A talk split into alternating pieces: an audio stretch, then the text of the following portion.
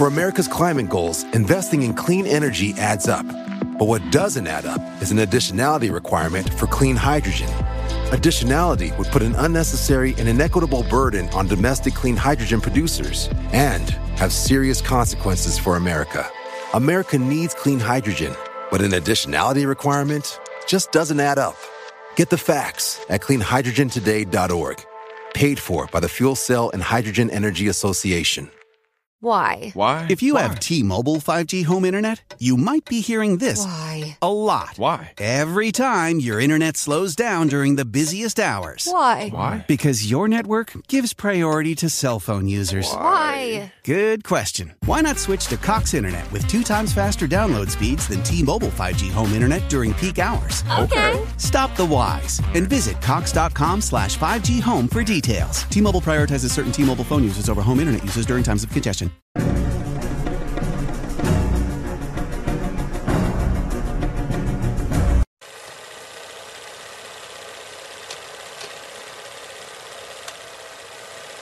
Hola, ¿qué tal amigos? Sean bienvenidos a un capítulo más de Podcast Extra Anormal. Mi nombre es Paco Arias y estoy muy feliz de estar nuevamente aquí con todos ustedes. Esta ocasión es nuevamente especial porque me acompaña mi buen amigo Luis Medina. ¿Qué tal? ¿Cómo están? Buenas noches, buenos días, buenas tardes a la hora que lo estén viendo. Es un gran honor volver a, este gran espacio, a este gran podcast. Eh, alegre y contento porque mucho de tu público me pidió nuevamente Qué bueno, que güey. regresara y bueno, ya que estamos por aquí otra vez, pues aquí andamos. Que bueno, fíjate, de hecho sí, a mucha gente le gustó el capítulo, Luis. agradezco, La verdad es que tus historias estuvieron bastante buenas, sobre todo el, el tema de, del niño del puente, ¿no? Ah, sí, sí. que fue una de las que, déjame te digo, que causó muchísima polémica en todas las redes. En TikTok rebasó el millón de vistas, en Facebook también rebasó el millón de vistas y, y- y bueno, ahorita en YouTube también tiene muy buen rendimiento, pero esa historia a muchos les impactó. Y solamente para decirle a la gente que no se vayan, porque les traigo una historia que tiene que ver más o menos con esto, Ok. pero ¿sabes qué? Me pasó a mí. Uy. Entonces, vamos a estar hablando también de muchos casos y todo esto que va englobado con la Semana Santa. Ok, sí. Esta semana que es tan misteriosa, tan, no sé. Con energías encontradas. Sí, claro, porque se siente, no sé, algo muy fuerte. eh, El ambiente cambia en estas fechas. Sí. De hecho, es muy diferente a los demás días del año. Entonces, les traigo unas anécdotas que algunos usuarios me hicieron llegar por medio del correo que ocurrieron en Semana Santa, así como algunos casos paranormales que son muy fuertes, son muy sonados en todo el mundo, así como las estatuas que se mueven, güey. Uy. Eso está, de hecho, es un temazo también. Entonces no se vayan, quédense hasta el final porque esto se va a poner muy bueno. Excelente. Y bueno, Luis. Traigo buenas historias. ¿También? Sí, claro. Uf, ya me imagino el calibre de tus historias. Porque me cortaste en el último podcast y bueno, aquí estoy para darte la revancha. Sí, ya que bueno, tenemos la, la parte 2. Y bueno, Luis, dos. antes de empezar, ¿cómo te pueden encontrar en redes sociales? Ok, así chicos, eh, pues están cordialmente invitados para que igual se suscriban a mi canal de YouTube. Eh, soy un cantante amateur, hago covers y próximamente voy a hacer canciones de mi autoría. Estoy ya escribiendo eh, allá con un gran compositor, un gran eh, productor en Oaxaca. Y me pueden encontrar como Luis Medina Covers en YouTube, también como Luis Medina Oficial en Facebook, eh, Instagram también como Luis Medina. Y en TikTok, pues también tengo unos que otros videos. eh, me pueden encontrar como eh, arroba l. Ahí me pueden encontrar en, en TikTok. Ok, Luis. De hecho, igual voy a estar dejando, como en todos los videos, las redes sociales aquí en la descripción. Ah, pero antes, invitarlos a que vean nuestro video que ya salió en mi canal de YouTube, donde aquí el gran máster Paco Arias eh, me hizo el honor de, de ser un, un, un pequeño cover de una canción, una gran canción que tiene un gran significado para todos los románticos y pues espero les guste.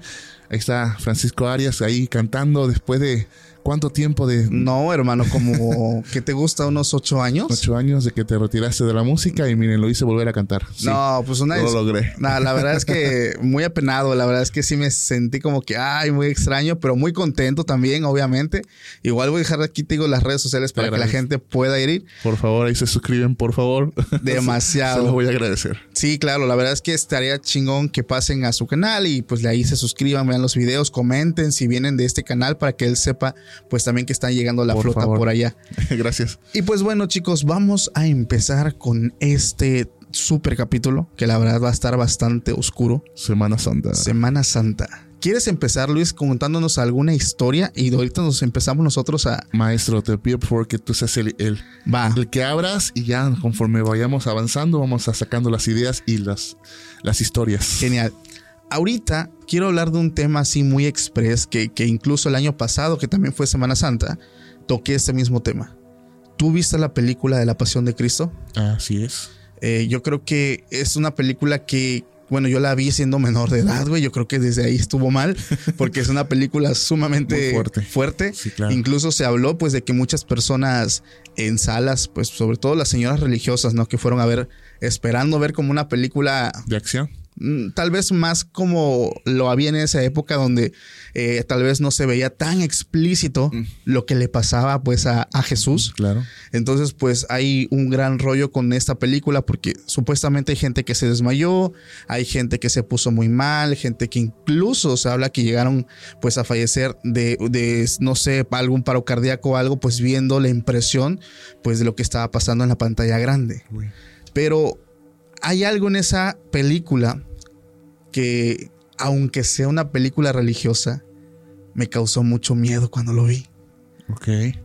No sé si recuerdas qué escena es, pero es Me una de las imagi- Me escenas. imagino que es una de las cuando están crucificándolo, sale un niño en brazos y Esa- se, y se ve el rostro. Esa escena es, Que todo el mundo, no, bueno, en lo particular también me, me impactó. es que también estabas bien chico. Claro. O sea, todos estábamos bien pequeños cuando vimos esa escena, güey. Sí, claro, claro. Pero esa escena, cabrón, o sea, la escena de cómo sale este ser que parece es un ser andrógeno, que como representaron a Lucifer, que con rasgos de hombre y de mujer, Que se está burlando, ¿no? Ajá, exactamente, que se está representando de que él, como padre, pues es muy, muy ¿cómo te puedo decir? Muy protector, que cuida mucho a su, a su bebé, pero las escenas son muy tétricas, o sea, la mirada de ese bebé, como él lo chupa, o sea, le pasa la lengua en, en el rostro, mientras Jesús pues está siendo vilmente azotado.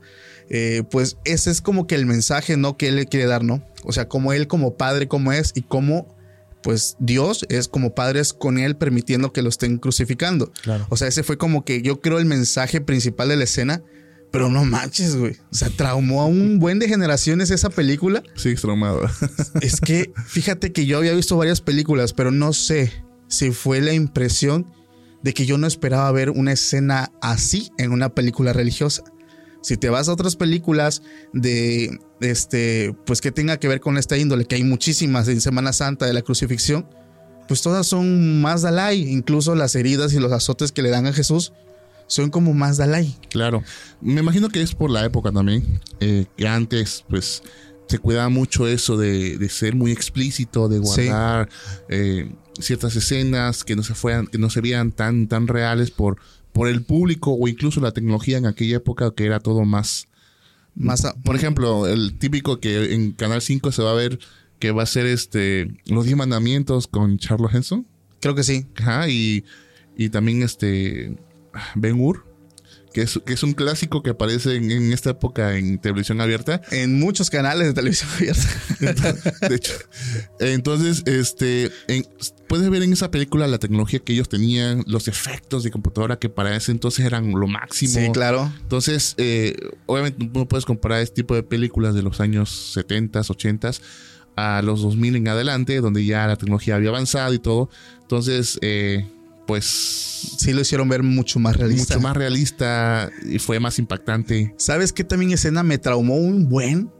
Aparte de esa había otra escena donde a Judas lo atormentaban dos niños que parecían estar endemoniados. Mm, ¿Ya te acordaste? Sí, sí. Este, donde él estaba y esos niños llegaron como si nada y él los veía como el rostro les cambiaban y lo empezaban a molestar. No manches, esa pinche escena, cabrón.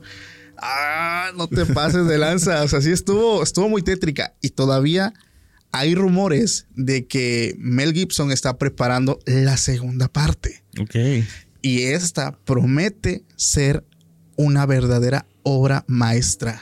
Del cine. Sí, por lo que estuve viendo, va a ser una película que eh, en una entrevista que le hicieron, él está afirmando que es una película que ha tenido muchos detalles. O sea, ha habido muchas cosas que ha hecho que tropiece, pero él tiene pues esa eh, idea, ese, ese sueño de sacarla y poder concluir. Porque él cuando sacó la primera, La Pasión de Cristo, él dijo que esto iba a ser, eh, iba a haber una continuidad. Entonces, esta película eh, va a, a datar de cuando la resurrección de Jesús, pero lo va a hacer lo más realista posible. O sea, van a representar el infierno, el cielo, eh, todo, o sea, de una forma tan, tan explícita. Entonces, no me quiero imaginar si es, si la pasión de Cristo, que fue en los inicios de los 2000, de los 2000 causó puta. Imagínate hoy en día lo que se puede hacer con, con, la, con la tecnología, con todo lo que ya tenemos, Claro. la obra maestra que se viene, güey. Uy. ¿Tú la verías? Claro que sí. Bueno, ya estamos adultos. y bueno, en tu caso, pues ya duermes, duermes acompañado. Por un abrazo, me tengo miedo, pues bueno, ya, ¿no? Por lo menos la almohada. La almohada, ¿no? En mi caso. Pero este, no, sí, obviamente. O sea, todo lo que sea eh, películas así, wow, no, impactante. Pero pues esperemos, la verdad es que está muy prometedora. Entonces esperemos que, que sea como lo dicen. De hecho, algo que me llamó mucho la atención es que lo van a representar eh, mucho el tema de la mente, de las energías va a estar presente para que sea una película muy aceptada tanto para religiosos como para personas Ateas. ajá, que no son religiosas. Entonces trae un mensaje muy fuerte, es lo que este, este, eh, director dijo, pero pues esperemos que sí. De hecho, no sé si es para el 2024 o para el 2025. Me imagino que se está asesorando, ¿no? Con Sí. personas. Exactamente. Entonces, pues vamos a esperar y ahí vamos a estar pues viendo las opiniones de las personas. Yo creo, yo creo, si la 1 fue un, vaya un éxito, yo creo que la 2 va a estar también llena de Impactante. sorpresas impactantes. Claro. Y ahorita también fíjate, se están haciendo tendencia en varias redes sociales, varios videos de estatuas o, o imágenes religiosas que se mueven. ¿A ti nunca te dieron miedo esas estatuas de cuando eras niño? Eh, sí. ¿Por qué te pregunto eso? Porque a mí, ¿no- ¿recuerdas la catedral de aquí Sí, de la ciudad? Claro, la que Antes, ya no de, está. antes de que pasara la tragedia, La tragedia de la Tuxtepec, tragedia de Tuxtepec, es. este, había un Cristo, no sé si te acuerdas, que eh, estaba en tamaño real, como agachadito, porque iba como cargando la cruz. Pero estaba, digo, y lo digo con todo el respeto del mundo, pero esa imagen estaba muy, no sé, o sea, un niño la veía, yo la vi de niño y la verdad me causaba pesadillas ver pues cómo lo representaron en ese momento. Incluso hay otro que está aquí en la iglesia que está al lado del seguro, del IMSS. Ok. Ahí tienen otro que es donde está acostado, pero está muy realista, pero está igual, se ve bastante tétrico. Este, pero a ti nunca tuviste esos detalles cuando eras niño. No, no, o sea, yo nada más llegaba, o sea, aparte de que casi no iba a la iglesia, disculpen, este, por, por lo que yo veía, nada más veía directo hacia allá. Sea, tú estaba el, el- sacerdote y ya no volteaba para los lados, porque sí, sí me daba miedo. Y es lo que dicen, ¿no? Que eh, hablando, voy a hacerme tantito del, del tema, muchas personas dicen que el peor lugar donde tú puedes dormir, por ejemplo, que pidas posada es una- en una iglesia, porque las energías están muy fuertes ahí dentro, ¿no? Entonces, si todavía, aparte de las energías, ves estas estatuas, ay, Que de hecho muchas personas eh, que son muy religiosas aseguran que no porque sea la casa de Dios, no los vas, no vas a encontrar entes o bueno, demonios ahí. claro. que de hecho también entran ahí. Entonces, a mí me llamó mucho de la atención porque voy a estar hablando de tres casos. Primero, uno que ocurrió en el 2014, que esto pasa en una procesión católica en Saltillo, México, donde se logra observar cómo la estatua levanta la cabeza. Y esa eh, fue grabado un teléfono celular y se ve tal cual, o sea, la realmente es que sí se ve eh, pues exacto el momento en cómo la figura tiene la cabeza, la, perdón, la cabeza agachada y la levanta. Entonces, Y todo se queda, ¿no? Sí, o sea, se porque- sacan de onda porque dicen, ok, ¿por qué se está moviendo? Si tuviera algún tipo de articulación o forma de que esto se pueda mover, pues tiene como una explicación muy lógica, ¿no? Pero son de, de, de porcelana, de, de yeso. son de fibra, o sea, De son, fibra. son de esos que no tienen, Mm. vaya, no tienen, ¿cómo se les puede decir? Este, para articulación. Para mover. Claro. algo, ¿no? Entonces, eso es lo primero que llama la atención. Está el segundo caso que también se repite en Saltillo, Pero ese este, está más tétrico. Porque en este es en un momento de oración durante una fiesta patronal. Este Cristo que tiene los ojos cerrados los abre. O sea, está clavado, está en la cruz, pero tiene la mirada hacia abajo. Y justamente cuando la cámara lo empieza a enfocar, hace esto. Levanta la vista y abre los ojos. Mucha gente habló de este video porque ellos pensaron que era algún tipo de edición, pero esto pasó hace muchos años.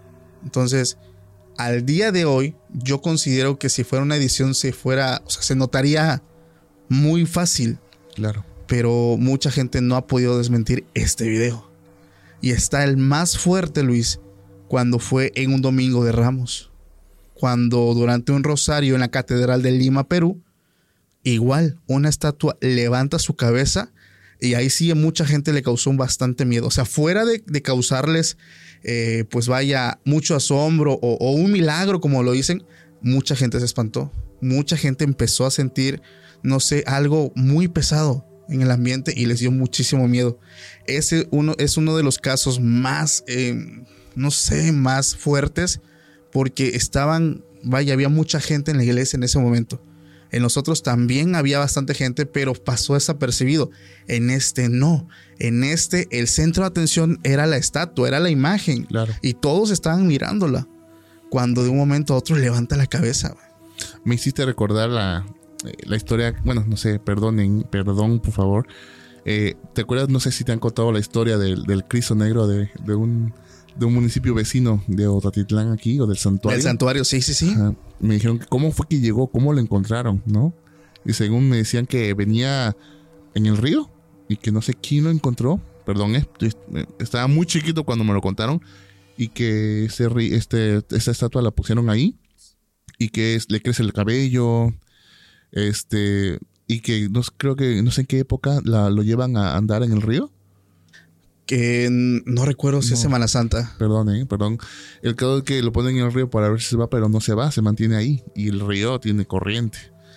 A la vida. Y eso está acá cerca, ¿no? Está aquí cerca está de aquí cerca. Yo he ido una que otra vez. Bueno, cuando estaba chiquito iba constantemente con mi papá. Y sí, esa historia me, me acuerdo, como que me acuerdo que, que me la contaron. Yo, cómo fue que llegó y cómo le crece el cabello. Otras estatuas también, ¿te acuerdas? No sé si has visto que, que lloraban, lloraba sangre. Lloraban sangre, sí. No sé en qué parte del mundo, no sé si en México o en... Eh, sí, pues, o sea, mayormente estos casos son en México. Sí. Y así como que, ok, wow, ¿no? Pero mira, estos casos, muchas personas los ven como milagros. Piensan que es una obra divina Ok. en el que, pues Dios, o, o en ese caso, pues no sé si sea la Virgen, se hace presente. Pero otras personas lo asemejan con hechos paranormales.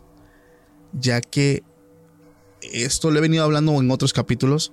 Cuando tú en un objeto, ya sea una muñeca, un juguete, algo, lo empiezas a llenar de energía. Ahora, estos no solamente los llenas de energía, reciben adoración, Claro. reciben, pues vaya, hasta plegarias, Sí, sí, claro. hablan con ellos. Claro, claro. Eventualmente también se van a llenar de energía. Entonces, muchas personas, incluso en los comentarios, porque también hablé de muñecos con vida en otros capítulos, me decían que a veces, esto me lo dijo un usuario, ¿eh? yo únicamente lo voy a repetir, los demonios buscan dónde habitar para ser adorados. Entonces a veces es muy fácil que ellos engañen a las personas pensando que se trata de un acto eh, milagroso, eh, santo, pero a veces son hechos demoníacos, porque dentro de ellos habitan seres oscuros. Claro. Eso me lo dijo un usuario. No me vengan a decir, oye, Paco, yo soy católico, me falta el respeto. O sea, esto lo estoy hablando de una forma eh, narrativa de lo que alguien me dijo a mí. Yo solamente estoy repitiendo. ¿Sale? Lo digo Exacto, con mucho respeto. Exacto. Pero a mí me hace como que mucho clic el hecho de que esto sí pasó, por ejemplo, en los famosos muñecos, en la muñeca Annabelle, eh, en, en muchas cuestiones de cuando un objeto se va llenando de energía, se va llenando de energía, algo va a pasar. Exacto. Algo sobrenatural va a pasar. Y fíjate, eso, eh, hablando de eso, esas películas, mm, por ejemplo, Annabelle, pues dicen que está basada en una historia real Sí, de la muñeca. está ¿no? la muñeca. Un día me pasó, yo, es que, bueno, allá en, en la ciudad donde yo vivo actualmente, eh, hace mucho tiempo vivía al lado de un panteón. Ok. Ya sabrás las energías que se sentían. Puta. Mm, Te voy a dar un caso rápido. Este, tan a la mano, mi en la casa donde yo veo es una casa grandota donde este, varios tenemos un cuarto. Eh, hay un licenciado, enfermeras, eh, varios que somos foráneos que rentamos en la ciudad. Pues tenemos, estamos en esa casa. Un día la dueña y todos se van a trabajar y el único que me quedé en casa fui yo, solito, solito. Pero la señora puso cámaras en, en la casa pues para tener el control de quién entra, quién sale, ¿no? Y resulta que pues, yo estaba dor- dormido, tapadito. Me habla a las 3 de la mañana. Suena el teléfono. Y yo, bueno, hola Luis, ¿cómo estás? Bien, durmiendo. Oye, un favor, vete a asomar quién está en el balcón. Y yo, ¿por qué? Pues que aquí hay una persona parada y eh, pues la estoy viendo aquí en la cámara. ¿Qué horas eran? 3 de la mañana. A la vida. Y ella así de, ah, sí, sí, ahorita voy. Apagué el celular y me, me hice bolita. Pero en nombre sea de Dios, yo no quiero salir. Ah, o sea, que tú fueras a ver. A quién- ver quién era, ¿no? Hola, ¿cómo estás? ¿No? Fantasma. haces aquí? Ajá. O sea, digo, no. O sea, yo estaba solito en la casa. No había nadie, yo tenía la llave. Y cada vez que alguien entraba, pues yo abría. Sí. Y este- ese día todo el mundo estaba trabajando. Digo, No, man. ¿me entiendes, no? No, pues qué fácil se le hizo, ¿no? Tú, pues vete tú a ver, ¿no, Luis? Pero bueno, una noche así que me, igual me quedé solito. Este, me puse a ver los, los tic- famosos TikTok y ya sabes que luego aparecen TikTok así de terror. Y me topé con uno de una muñeca, Elsa, de Frozen, en tamaño real, Ok. que jugaba mucho la niña. Y le decía a la niña, llega, llega su mamá y este, ¿por qué estás llorando? No sé, vamos a poner Carmencita. Carmencita, es que la niña este, es muy mala conmigo. ¿Quién? Pues la que está ahí conmigo jugando. Y la mamá, ¿pero por qué? Me jala mi cabello. Bueno, creo que tenía como dos años. Me jala mi cabello y, y- me dice cosas y, y- me pega. Y dije, ay, ponte tus guarachitos, mija. Este, este, duérmete conmigo. Sí, mami, sí, mami. Y se va la niña, creo que de tres años, con su, se sus guarachitos y se va tranquilamente. Y su mamá se queda así como que intrigada. Entonces van entrando a la casa de. A la casa, perdón, al cuarto de la niña. Tenía un montón de juguetes de Disney, este, princesas, de todo, ¿no? Pero tenían este. De esas que dan cuerda y todo eso, ¿no? Entonces la mamá empieza a decir el nombre de la. De lo que le dijo la niña. ¿Quién anda aquí? ¿Qué quieres? Y al mismo tiempo, todos los, los juguetes, ¡pum! empiezan a, Ah, se activaron. se activaron. Y su mamá, sí, ¿qué quieres? ¿Qué buscas? ¿Qué- ¿Por qué estás aquí? Y exactamente la muñeca de Elsa levanta el brazo Bestia. y dice, ¿qué quieres? Y cuando le, le dicen su nombre, voltea la niña y da dos pasos a la muñeca. Y la mamá sale ¡ah! gritando como no tienes idea. No manches. Y yo así como que el celular pum, lo apagué yo. ¿Para qué veo estos videos hasta ahora? Ay, Dios mío. Y me hice bolita, ¿no? Y así como que alguien que venga a dormir conmigo, por favor, que No. suelo. No, me dio, me dio un terror, pero un escalofrío, no, que digo, no, o sea. Y digo, no lo dudo que alguien esté grabando, vamos a hacer grabar para hacer, o sea, siento que fue real. Y es lo que tú dices, mu- muñecos eh, que son muy queridos, muy adorados, en este caso a veces estatuas religiosas, pueden ser poseídos por entes. Sí, claro. Y esto es muy común. A veces, eh, pues vaya, de, de ahí derivan muchas cosas que a veces unos como padres, pues piensas que es algún invento de tu hijo, ¿no? Claro. Que, el, que el niño tiene mucha imaginación, pues que el niño, pues, ay, mi niño. Pero, o sea, los padres conocen a sus hijos, saben si son muy mentirosos, Claro. si saben si, si están diciendo la verdad o si son muy fantasiosos, ¿no? Pero cuando algo se repite, se repite, se repite y el niño está insistiendo que en esto es porque algo... hay. Algo, algo hay. Sí, yo también lo he dicho muchísimas veces. Sí. Pero pues no manches. Hay algo que también tú me estabas diciendo antes de empezar la grabación que tiene que ver con lo que yo viví. Y quiero que nos los cuentes y ya ahorita yo te voy a contar mi historia. Ok. Tú me decías que tu abuelita te decía que en estos días el tema del, del río. Ah, claro. Pues bueno, como saben, aquí, eh, bueno, a ver si pones en la pantalla cómo es la región del Papaloapan, está lleno de manantiales, de, de aguas, de, de ríos. Entonces, eh, generalmente en esta época que hace mucho calor aquí en, en esa zona, ¿Cuántos grados?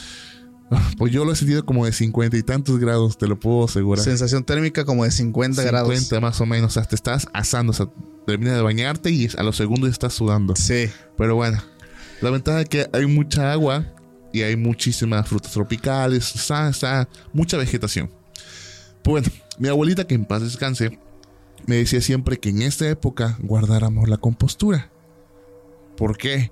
Porque mucha gente, y seamos sinceros, la mayoría, y me incluyo también a veces, Semana Santa la tomamos como para disfrute, para salir, para vacacionar. ¿Por qué? Porque tenemos una rutina del trabajo en oficinas o en hospitales que vemos un puentecito y corren a disfrutar, ¿no? Porque realmente hace falta, ¿no? Sí. Pero esta, esta época en particular, y no sé si sea yo o alguien más, se siente diferente. No es igual a unas vacaciones, se siente a- una energía rara, ¿no? Y me decía mi abuelita que en, eso, en esta época no fuéramos a nadar, no fuéramos al río. Y desgraciadamente en esta época Es Muy- cuando más. más eh, se ahogan las personas. Tanto se ahogan como hay accidentes en la carretera. Y por ejemplo, en esta semana no me podrás mentir cuántas personas en moto Uf, han fallecido. fácil, van como 6, 7 ahorita en esta nueve, semana. creo que van nueve ya. Wow. En esa semanita, este, personas que iban a su trabajo o X o Y han muerto en sus motos. Entonces, me han dicho, bueno, aquí es donde yo recalco que en esta época hay que guardar compostura por el significado, seas o no seas religioso, de lo que es esto, lo que es, se le llama, llama Semana Santa. Yo les voy a decir algo. Como tal cual te lo decía tu abuelita, igual la mía, en paz descanse. Me- Eh, me- tuve el honor de conocerla. Ah, un amor de señora. La extraño este año. La verdad es que me decía exactamente lo mismo. Me decía, hijo, tú no vayas al río porque es cuando más almas reclama el diablo, me decía ella. Entonces, sí, o sea, esta semana se presta perfectamente porque están cerca de un montón de manantiales, el calor, eh, no hay clases, o sea, son vacaciones. Exacto. Entonces, Por ejemplo, un balneario muy famoso de aquí de la región. Monteflor, No, ¿cuál? el famoso Susul. Susul. que igual un saludo a, a la gente que vive por ahí. Eh, Susul es un manantial, un ojo de agua precioso, donde es agua limpia de manantial, delicioso, pero se une al río, ¿no? Entonces, en esa unión se hace el famoso remolino, Sí, y en ese remolino todo mundo se ahoga. sí, allá voy. Hace, yo tenía, no recuerdo cuántos años, pero yo tenía como 12 años. Mi familia fue al río. Pero fue un río que no habíamos conocido. No fue ni Susul, no fue un manantial o un balneario conocido. Estaba dentro de un lugar que voy a omitir su nombre porque no tampoco la idea es No, perjudicarlo, ¿eh? Sí, no, al claro, contrario. claro, claro. Entonces, el caso es que no era un balneario conocido. De hecho, ahí la gente no llega. Solamente llega la gente del pueblo. O sea, que sabe. Sí. Entonces, nosotros fuimos y recuerdo que cuando llegamos, el, el río se veía muy bajito. O sea, bajito, bajito, bajito. Yo tendría entre 10 y 12 años, más o menos. Entonces me acuerdo que llegamos, yo fui con mis hermanos, iba mi hermano Pepe, que ya lo conocen, y llevamos una pelota. Recuerdo que mi mamá me dijo, este, por favor no se alejen de la orilla, porque hay muchos remolinos Sí. y no quiero pues problemas, no quiero que nada malo pase. El caso es que a mitad de que estábamos ahí nosotros, ellos, los adultos ahí en la orilla, comiéndose su pollito, eh, los niños ahí en el agua, jugando, chapuceando, había una muchacha que se nos une, que no la conocía, y estábamos jugando con la pelota y me acuerdo que aventó la pelota y se fue la pelota y ya se la estaba llevando la corriente. Y ahí voy yo buscando la pelota. Entonces me acuerdo que yo no sabía nadar, obviamente. Yo iba caminando, pues el agua me llegaba pues abajito de la cintura. O sea, yo iba normal, pues apurado porque la pelota se me estaba yendo. Y hubo un momento donde piso y ya no encontré fondo. ¡Fu! Me fui. Y recuerdo que esa vez fue muy extraño porque yo sí, bueno, no sabía nadar, pero sabía Flotar. flotar. Había ido infinidad de veces a albercas, entonces pues yo sabía, dije, no hay bronca, me, me pongo no a me flotar. desespero, tranquilo. Sí, así Claro. dije, tranquilito, yo sé cómo flotar, ahorita salgo. No, cabrón. En cuanto me quedé quieto fue como un fun, o sea, sentí ese... succionó. Eh, exactamente ese jalón y órale, y me acuerdo que fue en cuestión de segundos. Entonces dije, ok, lo voy a volver a intentar, pero tranquilo, no me voy a estresar. Entonces desde abajo intenté otra vez subir y flotar y otra vez para abajo, cabrón. Eso estuvo muy extraño, te digo, porque eso no me lo contaron, eso lo viví yo. Uy, Y recuerdo a lo lejos que saco la cabeza y empecé a gritar, vi como un tío salta y entre dos personas me sacaron, a pesar de que era un niño, con una persona no pudo, tuvieron que ser dos. Y eh, bueno, me consta que estabas delegadito. Sí, sí, Eras un niño. Sí. Entonces, recuerdo que fue muy difícil que me sacaran de ahí. Y uno de mis tíos, que una persona grande, pesada y que sabía nadar muy bien, dijo: Es que Paco, me estabas llevando, cabrón. O sea, me estaba yendo contigo. Estaba, pues no sé qué, pero estuvo muy difícil. Ok, sí. Bueno, ese lugar, después de todo lo que pasó, que, que por obra divina no me ahogué, logré salir. Me contaron que pasaban cosas. Eso nos los contó la gente del pueblo. La gente del pueblo no va en Semana Santa ahí. O sea, ahí va otro tipo de gente que no es del pueblo, pero la gente del pueblo no se baña en esas fechas. Porque hay una leyenda que data del año de 1930.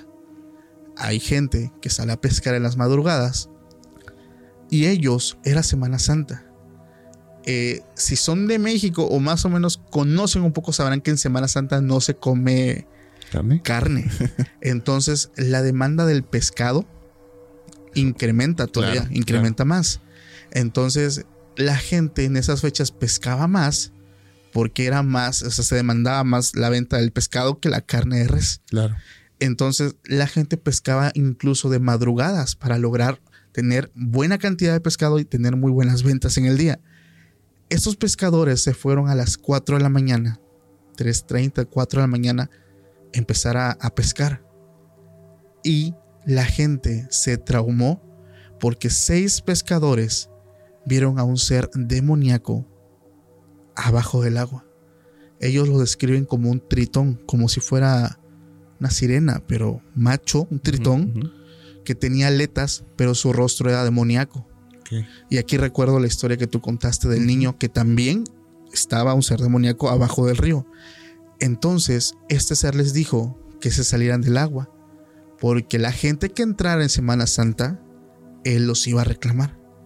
Desde entonces, en ese pequeño pueblo, la gente no se va al río, a pesar de que viven a metros del río, no se meten al agua. Como lo repito, va la gente de la ciudad que en este caso fue mi familia, fuimos nosotros y nos metimos y empezó a pasar. Entonces, este ser les dijo que no se metieran en esa semana porque todos iban a ser de él. For America's climate goals, investing in clean energy adds up. But what doesn't add up is an additionality requirement for clean hydrogen. Additionality would put an unnecessary and inequitable burden on domestic clean hydrogen producers and have serious consequences for America. America needs clean hydrogen, but an additionality requirement just doesn't add up. Get the facts at cleanhydrogentoday.org. Paid for by the Fuel Cell and Hydrogen Energy Association. Why? Why? If you Why? have T-Mobile 5G home internet, you might be hearing this Why? a lot. Why? Every time your internet slows down during the busiest hours. Why? Why? Because your network gives priority to cell phone users. Why? Good question. Why not switch to Cox Internet with two times faster download speeds than T-Mobile 5G home internet during peak hours? Okay. Stop the whys and visit cox.com slash 5G home for details. T-Mobile prioritizes certain T-Mobile phone users over home internet users during times of congestion. La gente se espanta, empiezan, ya sabes, a rumorarse todo esto en el pueblo y cada año esa parte del río reclama almas. Todos los años por lo menos un ahogado. Lo que me pasó a mí casi me ahoga. Un día después se ahogan dos estudiantes de una preparatoria muy famosa aquí de Tuxtepec. Uy, Dos, en ese mismo lugar. me hiciste recordar una historia que a mí que me contaron chico. Igual Sí. un, tío pescador aquí Adelante, adelante. en el río Papaloapan, ya sabes, que tiene muchas cosas, muchos Mucha misterios. historia. Muchos misterios realmente. Este, es, mi tío desde los, ¿qué será? Desde los 10 años sabía pescar. Ya era un señor ya de 60 años ya, con, o sea, calloso, pero sabía dónde estaban las tortugas, todos los peces que él, que él sabía. Y él contaba un día que él iba en la chalupa, igual, 3 de la mañana, y en el río Papalopan hay muchos, muchos islotes donde se divide el río. Dice que han visto un como un tipo ser humano o una criatura con cuerpo de, de humano, pero con piel de sapo. Piel de sapo. De sapo. Es como un sapo gigante, una persona con escamas. Es un ser que lo han descrito, que han, le- o sea, lo alumbran y enseguida se avienta al agua. Una persona, algo, a una criatura. Ok, no es humana, básicamente. No es humana, pero tiene forma, o sea, Sí, su, tiene, sí, o sea, cuerpo de humano, podemos Ujú. decir. Sí, lo han visto y, y que esta criatura vive aquí en el río Papalopan. No manches. Y incluso que, por ejemplo, muchas, muchas personas que tenían ganado a veces este, cerca del río para tomar agua, desaparecían unas cabezas de ganado. no Y aparecía el cuerpo destochado río abajo. Entonces decían que era una criatura, muchos decían que era un este una, una víbora gigante, porque aquí también se, se dan las boas constrictoras, pero no, o sea, encontraban el cuerpo todo, o sea, todo lo de adentro estaba limpio, nada más dejaban la piel. Wow. Entonces, eh, sí como que, oh, entonces desde, un- desde chiquito veía el río nomás de- y Al- algo que sí, fíjate, pasó en este río y eso fue cuando iba en secundaria. Eh, ves que hay familias que viven a orilla de ese río. Ojo, este río que, que rodea nuestra ciudad es un río que está sumamente contaminado.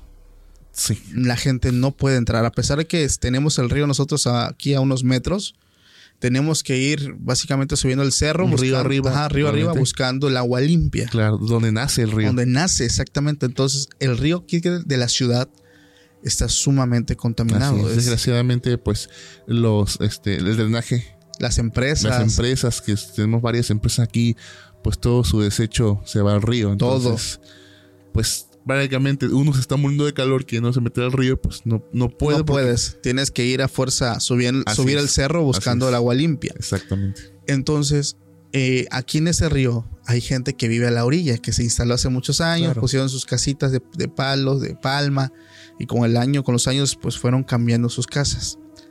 Bueno, hay gente muy valiente que se mete al río. O sea, a ellos les vale que el río esté contaminado y ellos se meten a nadar. Aquí. Aquí, Ok. sí, mucha gente, No, sí, incluso. sí he visto. Entonces, incluso hasta pescan aquí. Entonces, mucha gente de, perdón, este, compañeros de la secundaria, me acuerdo que nos decían, Paco, vámonos al río. Yo, pues, ¿a cuál? No, pues aquí. Digo, no, ¿cómo crees? Pues yo tengo entendido que si tú te metes, sales ahí Una infección. con una infección al 100%. Claro. Entonces, como ellos vivían en, los costados, pues ellos desde pequeños su cuerpo creó, no sé, algún tipo de resistencia y no les pasaba nada. Recuerdo que una vez fui a su casa y ellos me mostraron tres estatuas de la Santa Muerte. Una negra, una roja y una blanca. Y yo me saqué de onda y me dicen, ¿dónde crees que estaban? ¿Dónde? Las tres estaban en el río. Nuestros padres, que nos, ellos pescaban, o sea, y pescaban ahí mismo y estaban el pescado, ellos se metían a pescar, se buceaban y encontraron esas tres estatuas de como metro y medio abajo. Y ellos las sacaron y las tuvieron en sus casas. Pero, ¿quién fue a dejar esas tres estatuas al fondo del río? O sea, está. o sea, no sé Wow. cuántas cosas han pasado en este río, pero. Pues mira, siento que mucha gente a veces se asusta o las tira por miedo a o X o Y. sí. Eh, igual te puedo contar otra historia, ¿me permites? Adelante, adelante. Este, esta es verídica, una historia de mi, de mi papá y de mi tío cuando eran chamacos, creo que tenían que como 15, 16 años. Ok, ok. Y eso es como, como a, es- a esa edad todo el mundo, oye, que vamos acá, no queremos hacer los retos. Pues con el grupito de amigos, mis abuelos, pues no estaban, se fueron a la casa de mis abuelos y juegan la famosa cuija.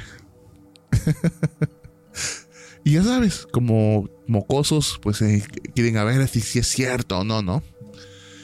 Entonces, eh, la casa de mis abuelos pues era de, de dos pisos. Entonces había un, un espejo grandísimo, grandísimo, y estaba sujeto prácticamente de un tornillo, pero el tornillo era de ese tamaño. Ok. O sea, está la pared, así está el tornillo hasta acá. ¡Hala! Dios, está Y tenía larguísimo. un- una pulgada de, de espesor el, el- el tornillo. Sí. Y entonces el espejo pues estaba, esa- perdón, estaba directamente en la pared, o sea, así. Sí. pasó. Entonces estaban abajo jugando con eso. Y que se empieza a mover eso. Y se empiezan a asustar. Y no sé, de repente se escucha el ¡Parás! Y salen todos corriendo al, al cuarto de mis abuelos. Y el espejo gigante que mis abuelos tenían, que estaba sobre ese clavo gigante, se cayó. O sea, como que se levantó Al piso. y se cayó, se quebró. Entonces le dio un miedo espantoso. Mi papá me cuenta que había una vecina que más o menos sabía desde esos. Me dice, ¿qué están haciendo, chamacos? Hasta ya se escucharon los gritos. Es que así, así, así, así. Me dice, no hagan eso. Mire, no, no, no, no. A ver, váyanse. Lleven, llévense eso y tírenlo al río. ¡Ah, la vida! Al río. Al río, al río Papalopa. Pero cuando lo vayan a tirar, no lo tiren de frente, porque si lo tiran de frente se los lleva. Tienen que tirarlo de espaldas. Y fueron mi papá. Mi papá en ese entonces vivía ahí por la 2. Ujú. Está no, no muy, muy lejos de, bueno, geográficamente no muy lejos de, del río Papalopa. Pues Como a 300 metros, más, Más, o menos. o menos. Pues resulta que van todos. Y sí, lo amarraron, así como el juego Yumanji, Sí. que lo ponen con block, casi sí, casi que lo tiraron. Y cuando lo tiraron, sintieron como que los jalaron hacia atrás. Y ya se iban, no, ¿qué hicimos? No? Cuando de repente voltean y del, te lo ju- dice él, del agua salen unos bulldog gigantes con los ojos rojos, ¿Unos perros? unos perros ¿Pero vivos? unos perros. Y es de perseguirlos. Dice mi papá que no sé de dónde salió tanta fuerza. Que corrió, corrió. O sea, no volteó. Corrió, corrió, corrió. corrió, se metió a su casa. Y hasta tuvieron que. Llegó una, la misma señora a curarlo de espanto. Porque fue algo. Entonces, pues ahí se quedó el, el juego o la tabla en el río. Sí. Entonces te digo, mucha gente, no sé, Imagínate cuántas cosas no pasan, o sea, que han ido a depositar ese río. Sí, Ahora, sin contar trabajos de brujería. claro. O sea, eso. Y más en esta zona, como lo decimos en el podcast anterior, que se, se maneja mucho lo que es eso. la brujería, güey. Brujos, nahuales, todo eso. A su vida. Es que, no, hombre. Que, digo, qué mala onda para el río. O sea, que todo, o sea, para el río. No, pues te, lo botas al río. Que se vaya. que se vaya. claro, ¿no? Pues que la gente lo ve como una solución rápida, ¿no? Pero entonces la ouija de tu papá todavía sigue ahí. Porque está amarrada a block. ¿Quién sabe? pues con tantas crecidas ¿ves? que han habido y que hubo una temporada que se iba a de- de- desbordar Sí. el río, entonces puede que ya esté ahí por nuestros amigos de, de Tlacotalpan. O, Por allá, ¿no? o ya está en el mar, no lo sé. no manches. Sí. Fíjate que te quiero contar también una historia que me llegó. Que esta es 100% de Semana Santa. Ok. Esta historia la llaman el Cristo viviente. Soné como que más muy religioso, ¿no? El Cristo vive. Ok. Pero no, es, es todo lo contrario. Ok. Esa es una leyenda local de un pueblo muy pequeño que se llama Salto del Agua, que está en Adelante. Te Chiapas. escucho. Eh, antes de contar qué fue lo que pasó o por qué se crea una, una- una leyenda en este lugar, voy a contar la anécdota. Me dice Paco, esto le pasó a mi mamá en el año de 1983 en Salto del Agua. Era Semana Santa, pero como tú lo decías, era un pueblo muy pequeño, pero en estas fechas la gente se sentía muy atemorizada. O sea, todo cambiaba, había mucho miedo en la gente. Esto provocaba un sentimiento como de nostalgia y miedo en todo el pueblo. Entonces, al día de hoy pues, se puede interpretar como que era como un miedo o creencia colectiva o no sé, algo que la misma gente provocaba, pero mucha gente tenía miedo. Entonces, esto pasó el último día de Semana Santa, que fue el domingo de, resurrección. Su mamá y su abuela salían de la iglesia, de la misa, y llegaron a la casa ese domingo a limpiar la casa, pues como todos los domingos. Se quedaron tarde limpiando la casa Y llega un punto donde ella, su mamá, que en ese tiempo estaba muy joven, pues tiene que salir a tirar la basura a un basurero que está atrás de su casa. Tienes que caminar unos, que te gustan? Unos 50 metros y ahí prenderles fuego. Ya eran como las seis y media, siete de la noche. Te estoy hablando que eres 1983. En esos años, en un pueblo, a las siete y media, seis y media, siete, ya es completa obscuridad. Claro. O sea, una oscuridad absoluta. Ella fue a dejar la basura. En un momento ve a un hombre que estaba semidesnudo a lo lejos. Iba caminando muy lento y llevaba cargando algo que parecía muy pesado y grande en su espalda. Este caminaba muy despacio y no la vio a ella, pero ella sí lo vio. Dice que los ojos le brillaban y que en su cabeza llevaba una corona de espinas y que éste se iba lamentando, iba, se escuchaba cómo iba arrastrando algo. Dice, mi mamá salió corriendo a su casa, espantada, cerró la puerta, la azotó y mi abuela le preguntó, ¿qué pasa? ¿Qué te pasó? ¿Qué viste? ¿O qué, qué pasó? Y ella le contó todo, que vio a este ser que, que pues parecía mucho a, a- a un Jesús que tenían en estatua, que estaba ahí, que lo vio pasar. Y dice que su abuela no dijo nada, solo la sentó con la cabeza y continuó. O sea, no, no, no le dio como que el asombro que pensó que le iba a dar.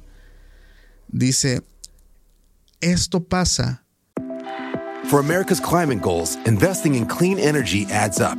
But what doesn't add up is an additionality requirement for clean hydrogen. Additionality would put an unnecessary and inequitable burden on domestic clean hydrogen producers and have serious consequences for America. America needs clean hydrogen, but an additionality requirement just doesn't add up. Get the facts at cleanhydrogentoday.org. Paid for by the Fuel Cell and Hydrogen Energy Association. How powerful is Cox Internet? So powerful that one day, your daughter will be able to simulate a soccer match against some of the world's best players right from your backyard. Get gig speeds powered by fiber from Cox. It's internet built for tomorrow, today. Internet delivered through Cox's hybrid fiber coax network. Speeds vary and are not guaranteed. Cox terms and other restrictions apply. porque la leyenda de ese pueblo es que en Semana Santa, en ese pueblo precisamente, hay como una especie de juicio, donde dependiendo tu comportamiento, recibirás a Cristo de forma diferente. Si fuiste, si fuiste bondadoso y si y seguiste su reglamento, serán colmados de bendiciones. Pero si los pecados abundaron en los corazones de muchas personas a lo largo de los meses, Cristo los visitará de una forma muy siniestra, mostrando un lado muy oscuro. Entonces es por eso que en esa semana la gente, sabiendo cómo se ha portado, se crea como un sentimiento de mucho miedo, de mucho terror, porque no es la primera vez que la gente ve caminando al Cristo viviente por las noches de ese pueblo. Entonces esta historia se ha repetido mucho y suenan por muchísimos lugares porque no solamente fue la mamá de este seguidor, han sido abuelos, han sido tíos, personas grandes de hace mucho tiempo que han visto a esta estatua que se ve súper siniestra Uy. caminando por, por las calles de este pueblo. El Cristo viviente. Uy, no, sí está, está impactante. No manches, ¿te imaginas? ¿Qué harías tú si, no sé, vas caminando y, y- No, y- y, o no sea, sé. no es el Jesús que tú pensarías que es? Ves, ves a una estatua No sé, no sé. caminando con la mirada en el piso. ¿Qué harías? No, o sea, a, a mí me da el infarto, te lo juro. Se me baja la presión, no sé, no sé, te lo juro. No, la verdad, yo sí soy un, poquillo miedoso, miedoso. O sea, diga, la gente se burla de mí porque soy grandote y todo, pero realmente cosas así sí les tengo mucho respeto.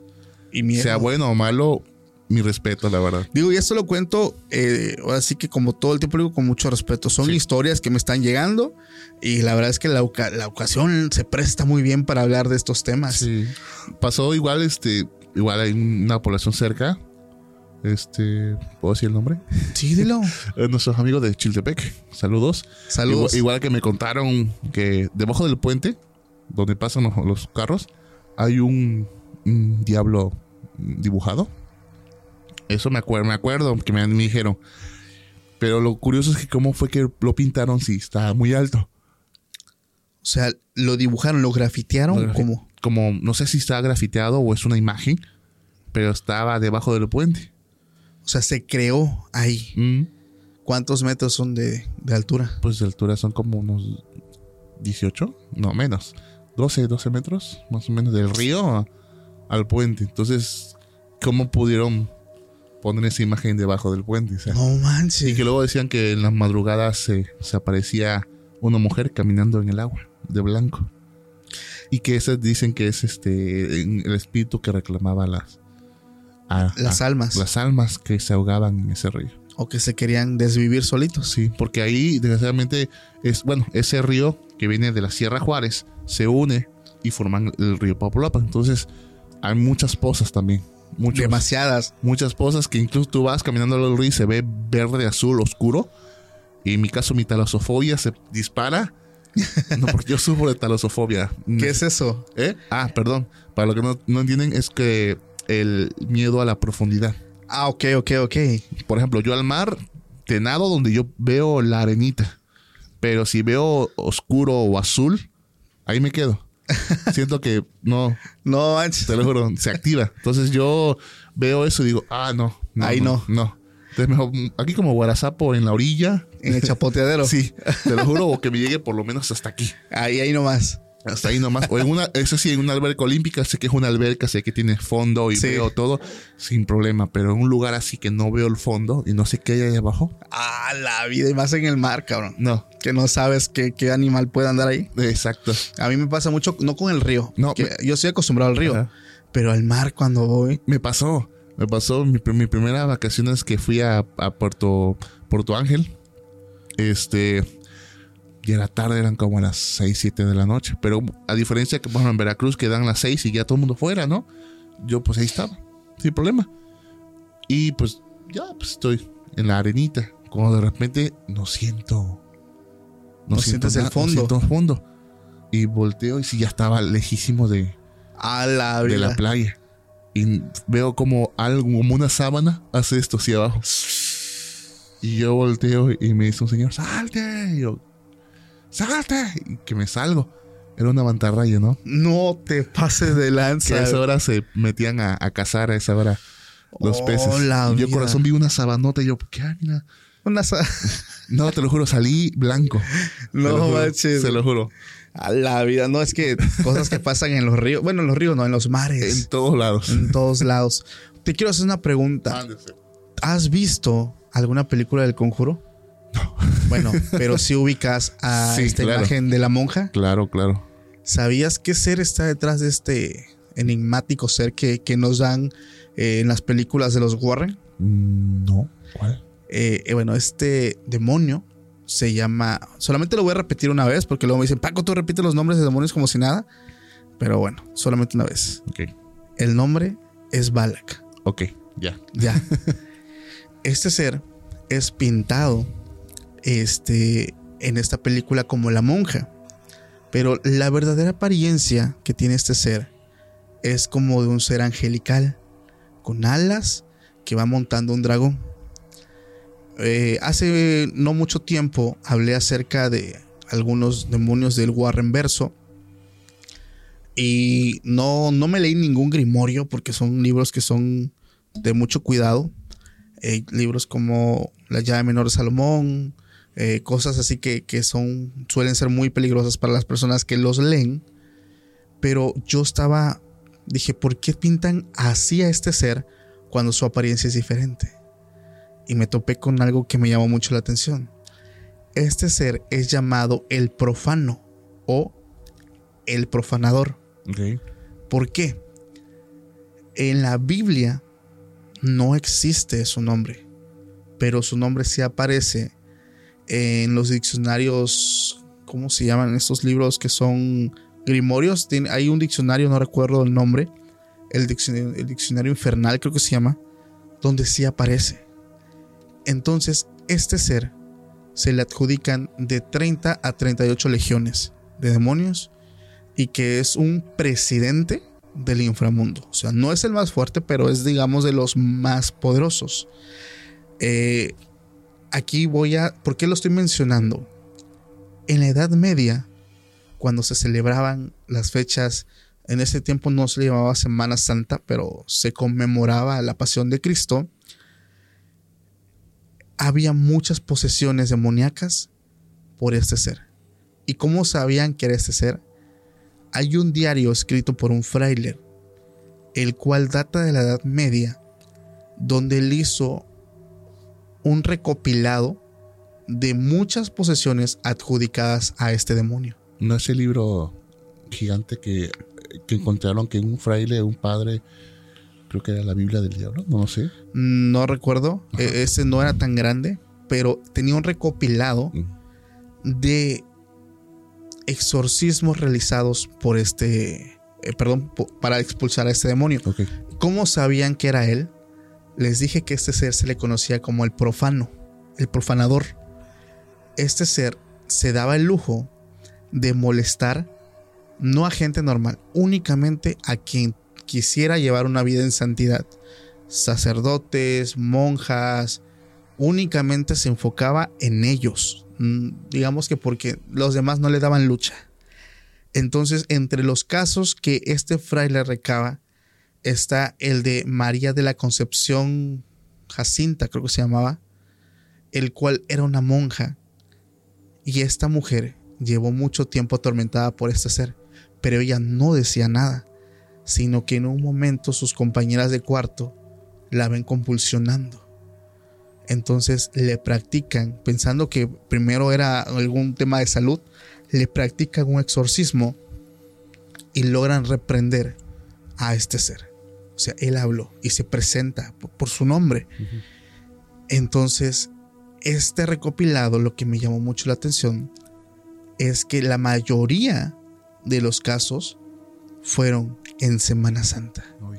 Fueron en las fechas donde hay un poco más de como movimiento religioso, digamos, que la gente se está preparando porque es como una temporada en la que se conoce que hay que estar más en santidad, pues es. más eh, buscando a Dios, este, pues no, o sea, estando pues más tratando de llevar una, una vida más, no sé, justa, más limpia, Más limpia. eh, digamos, hablando en términos este, cristianos, entonces es cuando este ser se le ocurría molestar, porque como se creía tan fuerte, buscaba hasta que se le hiciera difícil y aún así lograba su cometido. Entonces me hace curioso porque en la película de los Warren te lo presentan como una monja haciendo burla, porque es una burla de que él hasta se puede presentar como alguien religioso y no pasa nada, porque él es más poderoso. Él lo dice. Entonces es por eso que su imagen lo está representada por una monja y no por la verdadera imagen que es de él, que de hecho él puede tener cualquier forma. Claro. O sea, Y es que de- debemos, debemos, aclarar y tomamos un poco al término religioso. Lo digo con mucho respeto, pero sabemos que, que Satanás y, y sus demonios pues, son ángeles. sí, caídos, son ángeles. Y aún conservan su poder. Claro. ¿no? Por ejemplo, la misma palabra luz veo, ¿qué significa? Significa luz hermosa. Sí, Entonces él tiene el poder de un ángel. Y era el ángel más hermoso claro. que existía en el cielo y quería ser igual a Dios. El Entonces, más él- perfecto. el más- entonces él, él y todos sus cómplices o compañeros que querían, eh, ahora sí que volverse en contra de Dios, fueron arrojados a, a la tierra Sí, y no pueden volver. Entonces, pero, o sea, la Biblia nunca dice Dios le quitó sus poderes, ¿no? claro. Los conservan. Entonces ellos para desviar o para, eh, para que mucha gente no se salve o no, no, no llegue con Dios, pues hacen todo esto.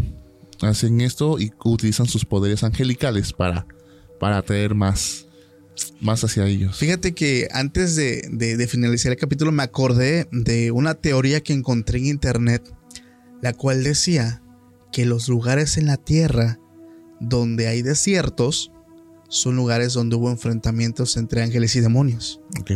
Eh, hay una, una historia que está en la Biblia donde Dios le dice al ángel mensajero, no me acuerdo cuál es el ángel mensajero porque está un ángel que es mensajero y un ángel de guerra. El ángel de guerra creo que es Miguel y el ángel mensajero, no me acuerdo cómo se llamaba.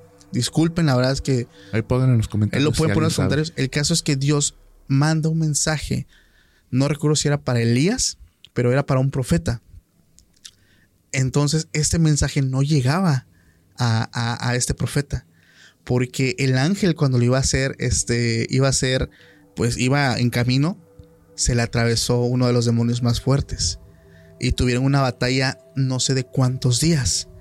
Entonces este ángel no podía con, con este demonio porque este ángel no era un ángel de guerra, él era un, él era un ángel Mensajero. mensajero. Entonces este ángel pidió ayuda al ángel Miguel, al ángel de guerra, que entonces ese cabrón llegó y le dio en su Mauser al demonio, pero aún así se demoraron muchos días porque era un, un demonio muy poderoso. Claro. Entonces, esta teoría marca que esta batalla se llevó en una parte donde hoy en día está el desierto del Sahara.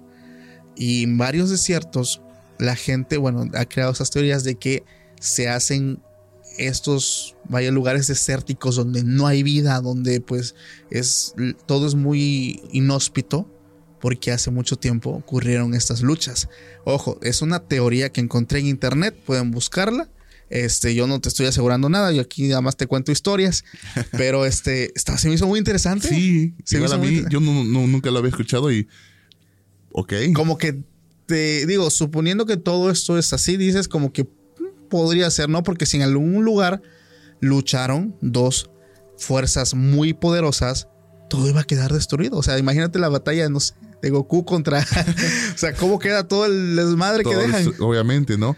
Y sí es cierto, bueno, o sea, dicen que el, eh, el- el Edén antes estaba en, en- en África. Sí. De ahí venimos todos los humanos, de Adán y Eva, ¿no? Entonces, eh, obviamente tú dices aquí como, y incluso han visto que agua y cosas están muy en lo profundo del Sahara. O sea, Sí, el, hay el- el muchas Sahara cosas. tiene muchas cosas en lo profundo. Claro. Arriba hay desierto, pero eh, hay muchísima agua dulce debajo del Sahara. Está interesante, ¿no? ¿Alguna historia, mi buen Luis, con la que te quieras despedir Uy. ya en este capítulo de especial Semana Santa? Semana Santa. Ay.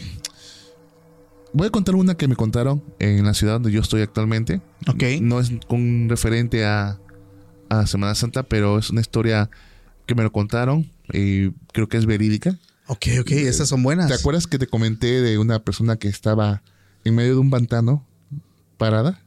Ajá. Bueno, en la ciudad de Oaxaca, espero y no me cuelen los capitalinos de aquí del estado. Este, en la madrugada se escuchaban unos gritos, pero unos gritos sin feos. Así. Y los vecinos cerca, pues hablaron a la policía. Y así como que, ¿qué onda, no? Total que este llegó la policía, llegaron como tres camionetas con lámparas y alumbraron. Y resulta que ahí donde, donde, donde se escuchaban los gritos era como una laguna semiseca. Ok. Era una laguna donde no, no había agua, sino había como arcilla, había tierra. Sí. Y había, vieron a una, una mujer parada en medio del, del lago. O de, de, de este- de esta laguna semiseca. Ok. Entonces, esos policías le hablan a su comandante. Le dicen, oiga, ¿sabe qué? Así, así, así. está la-". Y el comandante, sáquenla porque está haciendo bulla. Y ya de noche, ya son las 12 de la noche. Y van los policías y se meten. El problema es que el fango les llegó hasta por el pecho. ¡Hala! Pero esta señora estaba paradita. For America's climate goals, investing in clean energy adds up. But what doesn't add up is an additionality requirement for clean hydrogen. Additionality would put an unnecessary and inequitable burden on domestic clean hydrogen producers and have serious consequences for America. America needs clean hydrogen, but an additionality requirement just doesn't add up. Get the facts at cleanhydrogentoday.org. Paid for by the Fuel Cell and Hydrogen Energy Association. Ahí. Como si pudiera pisar el agua y no hundirse. Entonces, como pudieron, la agarraron. Era una persona que olía muy feo. Creo que había días sin bañarse, uñas largotas, así. Una, una apariencia así, se puede decir demoníaca, como poseída. Y empezó a hablar una lengua extraña. Ok. Así como... eh, y los policías sí se, se, se, se, Se espantaron. y ¿qué me casa? Me está dando escalofrío. Y mm, le volteó a ver cosí con los ojos rojos. Y dijo, no saben de loco. Decía cuando decía, no saben con quién se están metiendo. Se van a morir sus familiares. A la no vida. tienten, por favor. Y empezó a hablar. Entonces los policías quedaron así como que, ¿qué onda, no? Entonces le hablan al comandante, oye, comandante, ya no doy miedo, miren, así, así, así, así.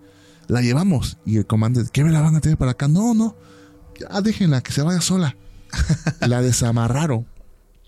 Te digo que estaban en un lugar oscuro, estaban ahí todos desamarrados. Y no manches, y cuando voltearon a ver, ya no estaba la mujer. Pero vieron que como un cochinito, una cochina, salió hacia el monte. A la vida. Y en esa semana, los policías empezaron a enfermarse muy feo. Y estuvieron muy graves, hospitalizados. Wow. Y buscaron, le hicieron pruebas y todo, todo salía excelente. Sí, médicamente estaban bien. Entonces no, no sé por qué tenían así, mucha fiebre y, y así como, como tipo varicela. Pero le hicieron las pruebas y no era varicela. Ok. Entonces se quedaron así como que, ¿qué onda, no? Entonces fue un escándalo, un escándalo en esa población, donde dijeron que una nahuala o una bruja, este, Yo creo que era una bruja, güey. hizo eso y, y sí los maldijo. Eh, Eso es que cuando una bruja de, de ese tipo que, que hablamos que cambia la forma física, que es un nahual, te lanza una maldición. Lo siento mucho, hermano. No, sí. Eso me contaron, me contaron. No, no le digo que sea 100% verdad. Pero cuando yo lo escuché, estando yo allá viviendo al lado del, del panteón, pues Claro que te. como que digo, ok, ¿no? ¿Por qué estoy aquí, no? Pero sí, te digo, cosas, eh, igual como dicen, igual se escucha, en todo, creo que en todo México o en ciertas partes se escucha la famosa leyenda de la, de la llorona. Uf, la más famosa, ¿no? Y eh, te lo puedo decir, yo sí la he escuchado. Yo también, güey. Yo Yo la la- escuché en Oaxaca. De hecho, en donde tú estás, en la capital. Ajá. Eso yo. Ahí yo la escuché también. Yo lo conté hace mucho tiempo. Porque ves que está el mirador. Ajá. Entonces, el mirador, pues, se lo voy a poner en contexto a la gente. La capital de Oaxaca está llena de cerros. O sea, hay cerros por todos lados. Exacto. Entonces, hay un restaurante muy bonito que está en un cerro. Eh, ¿El se Mirador? llama El Mirador. De hecho, pues se, y se- se ve toda la ciudad preciosa, sí, toda Sí. la ciudad de Oaxaca en toda su esplendor. Exactamente. Entonces, eran como el año 2015. Y estaba yo con unos amigos. Este, estábamos cenando, terminamos de cenar. Y nos quedamos en el coche. Este, pusimos música y empezamos a platicar. Nos dio las doce y media, casi la una de la mañana. Y ya nosotros pues estábamos ya en el cerro, ya, ya, ya era, ya estaba de noche, es carretera. Y pues no, pues va, vámonos para el hotel. Y recuerdo que ya íbamos en camino. Y dice uno de los tipos que va con nosotros, oye, dice aquí, dicen que escuchan a la llorona, güey. Ah, ¿qué va a ser? Que, a ver, y empezó a gritar, a ver, llorona, sí es cierto, a ver, déjate venir. La retaron. La retó. Yo, yo, yo siempre, Tú como chavo del 8. sí, yo siempre he querido en lo paranormal. Yo Claro. siempre, créeme, yo, yo sí creo en esto. Y recuerdo que le dije, güey, cállate y siéntate, no sabes ni lo que estás haciendo. No, que eso no existe, o sea, es puro viejo. No pasó ni mucho tiempo, pasaron como cinco minutos. Ya del vato se sentó, ya veníamos ya todos tranquilos, todos veníamos con el teléfono, venía el copiloto hablando con el que venía manejando, así muy quedito. Cuando así de buenas a primeras un, Un lamento. un lamento, güey. Ujú. Y recuerdo que yo estaba escribiendo aquí un WhatsApp cuando me quedé. Y volteo a ver a los dos que estaban a mi lado y se me quedan mirando. Los de enfrente se quedan callados. Pasan unos segundos y otra vez un. Y dije, ay, no te pases de lanza, güey. Y el vato que venía haciendo su desmadrito se estaba muriendo de miedo.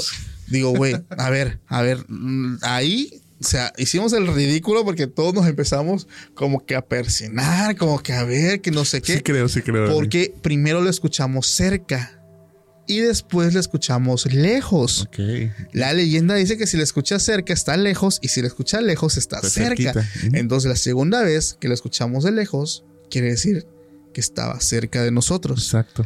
en ese momento que llegamos a- al hotel y, y nos quedamos como que, a ver, ¿qué fue? O sea, tratamos de sacar la deducción. Alguien haciendo la broma, imposible. Es carretera, güey. Era de madrugada. ¿Quién va a hacer eso? Ahora, el sonido jamás pudimos ver de dónde provenía, porque enfrente no había nada y atrás tampoco. Obviamente. ¿De dónde venía ese lamento? Era un lamento. Nunca dijo ahí mis hijos. Solo fue Un lamento. un lamento de mujer. Me hiciste recordar, antes para, finalizar, perdón, Adelante. voy a alargar un poquito. No sé si te acuerdas algo que pasó en Tuxtepec. Bueno, creo que tú estabas en pañales, creo. De- Si nos llevamos algunos años. Yo tenía como 6, 7 años. Y no sé si la leyenda hay un, hay un camino que va de aquí de una tienda muy popular este, de la familia Anaranjada Sí, sí, sí, sí. hacia un fraccionamiento que le dicen el paraíso. Ok. Y ahí decían que en esa carretera se aparecía una mujer. Ok, ok. Entonces si la has escuchado. Mm, eh, la que está por el TEC. Sí, claro. Es muy conocido.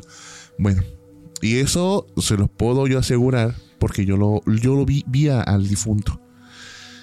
Resulta, eh, la esposa de mi tío tiene un hermano. Y el señor era un licenciado. Tiene un coche, un coche en ese entonces del año. No sé la verdad qué marca era. Total que eh, una noche no, no llegaba y no llegaba. Ya tuvo que haber llegado. Venía, creo que venía de. Creo que había ganado su, su título. No sé, algo pasó. Venía de festejar. Pero venía por ahí. Antes no estaba la carretera como está ahorita. Alumbrado y con pavimento hidráulico. No, ahorita antes estaba, pero fea. Y todo oscuro. Todo oscuro, lleno de árboles, de monte. Y de hecho, hasta actualmente tiene muchas cosas. Pero ahorita ya está limpio. Antes ya está decente, digamos. Sí, ahorita, antes estaba lleno de, de- de árboles y cosas así. Y resulta que este se accidenta esta persona. Se va directamente contra un árbol. Hay una curva. Sí, la Después- curva del TEC. Después del puentecito. Se va directo contra el árbol. Y lo curioso fue que una persona, un, creo que un señor en, bicicleta lo vio. Se quemó únicamente la parte del conductor. El carro quedó intacto. Y el señor empezó a quemarse. Y- Wow. Y, de una persona así tan grandota como yo, que una persona chiquita reducida. Ah, sí, recuerdo eso de que se encogió. Se encogió. Ajá.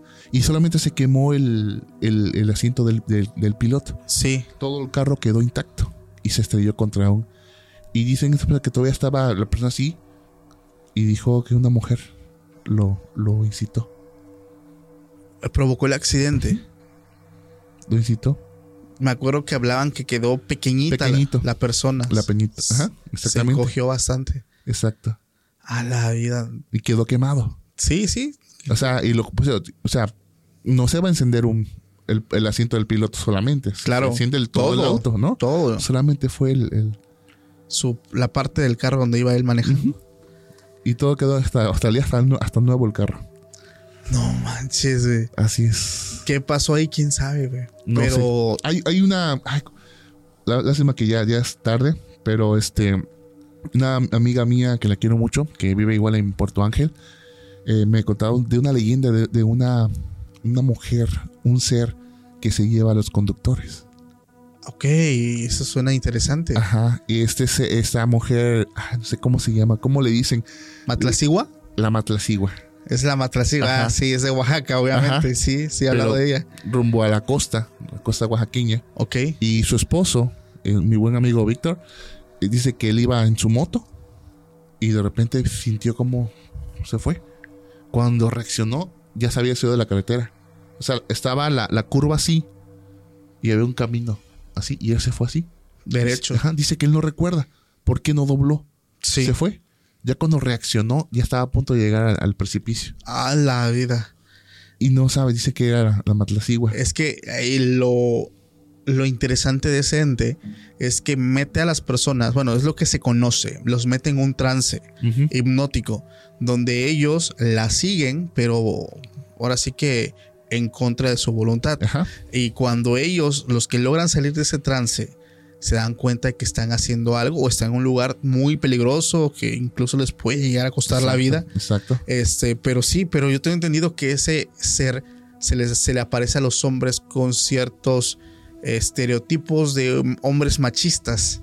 O sea, los borrachos, los que a lo mejor son maltratadores de mujeres, porque la Matlacigua se supone que era una persona que, una mujer, que fue, que perdió la vida a causa de un hombre violento. Claro. Pues mi amigo no, no, no es así. Digo, por eso se lo conozco. Igual, pero sí se, se lo estaba llevando. Wow. y digo, a lo mejor no sé, no sé es la que se apareció acá. No lo sé. Estaría raro porque, bueno, la mujer del TEC, digo, y les- le adelanto esto a la gente. Eh, vamos a tener leyendas de personas que van a estar aquí conmigo, forenses. Ok. Ya estuvo conmigo una maestra de kinder, que le mando un saludo a Sally.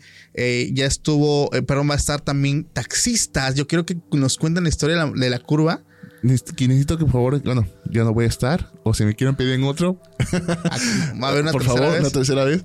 Pero hay una leyenda muy famosa que ya no se voy a contar más. Espero y un día la cuentes. De una, de un- una mujer que llegó a una famosa terminal aquí en la madrugada y que, la, y que la- le paró un taxi y este taxista la llevó a una comunidad llamada La Joya, que está rumbo a el Istmo, una comunidad muy lejos. Y creo que de aquí a allá mínimo son como unos 800 pesos de, de pasaje de, de, de taxi. Sí, sí. Y este, ese taxista, eh, llegando a esa, a esa comunidad, hay una curva donde siempre ha habido accidentes. Dicen que es la cueva del diablo. Y que adentro hay, hay oro y hay una casa de oro donde únicamente el heredero o el que el diablo quiera puede sacar ese oro. Wow. Si tú entras y la ves y sacas, casi llegando a la puerta te mueres. Wow. Entonces la gente ya sabe que en ese lugar hay, hay cosas. Entonces los pobladores taparon esa cueva y pusieron una virgen. Pero vamos a ver que esa cueva se está rompiendo, se está gritando, pero hay como que algo lo está empujando de adentro hacia afuera. Ok, ok. ¿Me entiendes? Sí. Pero bueno, esta historia eh, dicen que este taxista se lleva a esta mujer, abre la cajuela, mete las y se va manejando. Era la madrugada, eran las 12, 12, 1 de la mañana. Dice el taxista, ya la hice, ya hice mi cuenta. sí. ¿no? Y que la mujer iba atrás, él iba manejando. Y que la mujer iba platicando de cosas. Una mujer muy hermosa. Y casi, casi llegando a esta, a esta curva de la, de la cueva que les comenté, la mujer empezó a decir, aquí fue, aquí fue, aquí fue donde pasó. Y señor, señorita, ¿está bien, ¿está bien usted? Aquí fue. ¡Ah! Y voltea y, ¡pum! Que se gira el, el taxi. Se, se volteó. se sí. volteó solito. Y les digo porque mi papá en su tiempo fue taxista. Ok. Y, mi papá y- y- papá habló, oye, le habló a mi mamá que así así un compañero, vamos a ir. Y fueron la caravana de taxistas a verlo. El taxi estaba muy mal, muy grave, la verdad. El más. taxi quedó destruido. Pero dicen los pobladores, es que dice, eh, hasta eso, un compañero, yo la vi, yo lo vi cuando subió, hizo como que abrió la cajuela, pero él, él estaba solo y se fue. Ah, En trance. su vida. O sea, él o sea, la gente nunca vio a la mujer más que él. Él solamente la vio, la Ok, subió ok. y todo, pero los compañeros se quedaron así como que, ¿qué onda? ¿No? ¿A quién subió y por qué se fue? No manches. Y en la- incluso en las cámaras de la terminal no vieron, nada más vieron la silueta como él abrió la cajuela y como que se metió un ente. Pero nadie más lo vio más que el- la persona. Sí. que- Wow. no sé si siga vivo el taxista, no lo sé. Hace, fue hace mucho tiempo, tío, estaba chiquito. Pero sí fue, fue un escándalo y la gente, no, es que aquí, aquí siempre hay accidentes, por eso ya tapamos esto, pero se está, se está abriendo la, la cueva La otra cueva. vez. Ajá, entonces A hay algo vida. que lo está empujando, que está haciendo como que se vuelva a abrir. Necesitamos a tu papá aquí, ¿eh? Uh, ¿Será que si le dice si viene? puede que sí, puede que sí. Sí. ¿Cuántos likes para que venga? Pues no sé, ahí lo que, lo que digan. Apoyen el video si quieren que venga el papá de mi amigo Luis Medina a contarnos sus experiencias como taxista. Sería muy interesante, ¿eh? Sí, hay muchas cosas, él ha visto cosas. Eh, tengo, igual tengo un tío que es este en ambulancia, ha visto, él asegura que ha habido ov- ovnis haciendo traslados de Tuxtepec a, a México, Sí. en, ajá, en la sierra. Muchas cosas, muchas wow, cosas. nos tienes que mandar referencias, Luis, ¿eh? La verdad está, sería bastante interesante, amigo. Así es. Y pues muchísimas gracias por esta plática. La verdad estuvo bastante honor, buena. Antes honor. que todo, de irnos, ¿cómo te pueden encontrar? Re- Recuérdanos tus redes sociales. Claro, claro que sí. Me pueden encontrar en YouTube como Luis Medina Covers, en Facebook como Luis Medina Oficial, eh, TikTok como Luis.ml-L y eh, Instagram como Luis Medina. Ahí están, estamos este, haciendo nuevos videos, nuevos proyectos. Igual invitarles a que se suscriban a mi canal, por favor. Se los voy a agradecer mucho. Igual también que le den muchos likes al video que está aquí, que me hizo el gran amigo Francisco Arias para que hicimos este, hicimos este video retomando otra vez la música. Sí. En sus inicios él fue un gran cantante. Ah, ya. ¿Cómo eres? eh? Y pues bueno, me hizo el honor de, de volver a, a desempolvar un poco la garganta y pues ahí está el videito. Espero les guste. Gracias, Luis. A todos de corazón, muchísimas gracias por haberse quedado hasta el final. Les mando un fuerte abrazo y nos vemos próximamente en un nuevo video. Pásenla bonito. Hasta la próxima.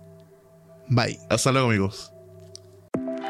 For America's climate goals, investing in clean energy adds up. But what doesn't add up is an additionality requirement for clean hydrogen. Additionality would put an unnecessary and inequitable burden on domestic clean hydrogen producers and have serious consequences for America. America needs clean hydrogen, but an additionality requirement just doesn't add up.